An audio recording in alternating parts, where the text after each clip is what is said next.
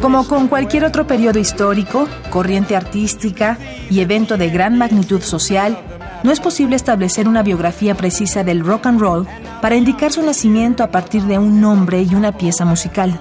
Pero un nombre de entre todos se relaciona directamente a este género por decisión unánime del mundo musical. John Lennon dijo en 1972 que aquel nombre podía utilizarse para renombrar al rock and roll. Chuck Berry.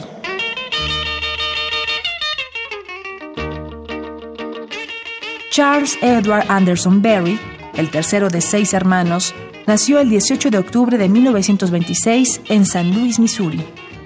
Se inició en la música con una guitarra tenor de cuatro cuerdas prestada, que aprendió a tocar gracias a un libro de acordes y la ayuda de sus vecinos. El boogie googie, el blues y el swing eran los estilos musicales que mejor expresaban el sentir de las comunidades afroamericanas. Al iniciar la década de los años 50, surge un mercado nuevo y dinámico basado en la rebeldía y la independencia social de los jóvenes, palabras que hervían en la boca de las comunidades afroamericanas desde años atrás.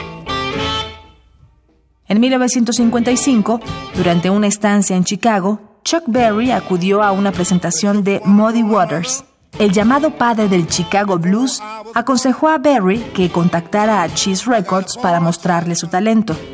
Para ese entonces, el disc jockey Alan Fitt, durante sus transmisiones de radio, repetía constantemente el término rock and roll, que escandalizaba por su velada connotación sexual.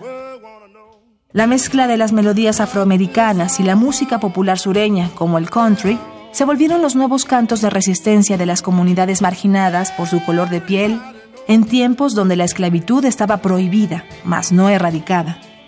Este cultivo social fue la probeta indicada para el experimento de Cheese Records, el primer sencillo de Chuck Berry lanzado en 1955, el cual se ha llegado a considerar como la primer canción enumerada entre los éxitos pertenecientes al rock and roll, Maybelline. Maybelline,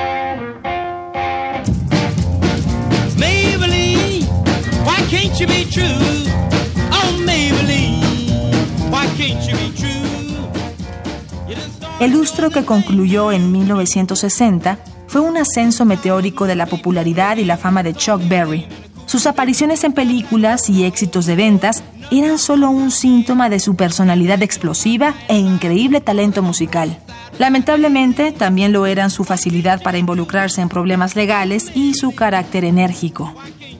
Sus letras contaban historias de romances y automóviles para representar a la juventud, o su talento musical que enseñó a George Harrison y a Kate Richards a tocar la guitarra aún sin conocerlos. Pero de entre todas, hay una que es la más destacable, la historia de un muchacho afroamericano de Nueva Orleans que no sabía leer ni escribir, pero sabía tocar la guitarra. Un muchacho que recorría su comunidad con el instrumento a cuestas y aprovechaba cualquier oportunidad para musicalizar la vida de cualquier persona que quedaba encantada por su talento. Un muchacho cuya madre soñaba con el día en que la gente escucharía su música hasta que el sol se ocultara y que vería su nombre iluminado por grandes reflectores. Esa historia fue la de su mentor y compañero de banda, Johnny Johnson. Este relato musical tiene la séptima posición de las 500 mejores canciones de todos los tiempos y es considerada la mejor canción de guitarra de la historia. Johnny B. Good.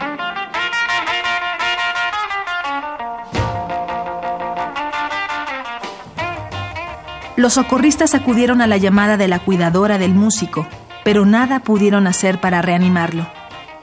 A las 13 horas y 26 minutos del sábado 18 de marzo de 2017, se declaró oficialmente el deceso del hombre que hizo nacer al rock and roll.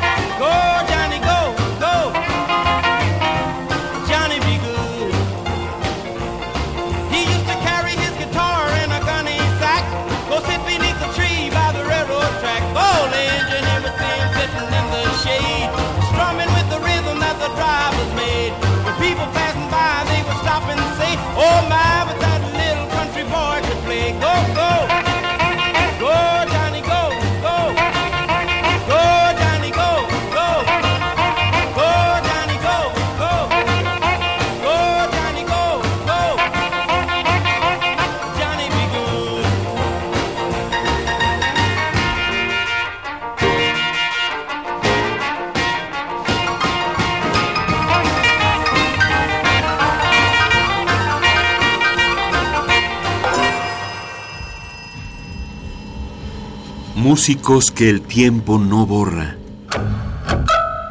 Indeleble. Indeleble.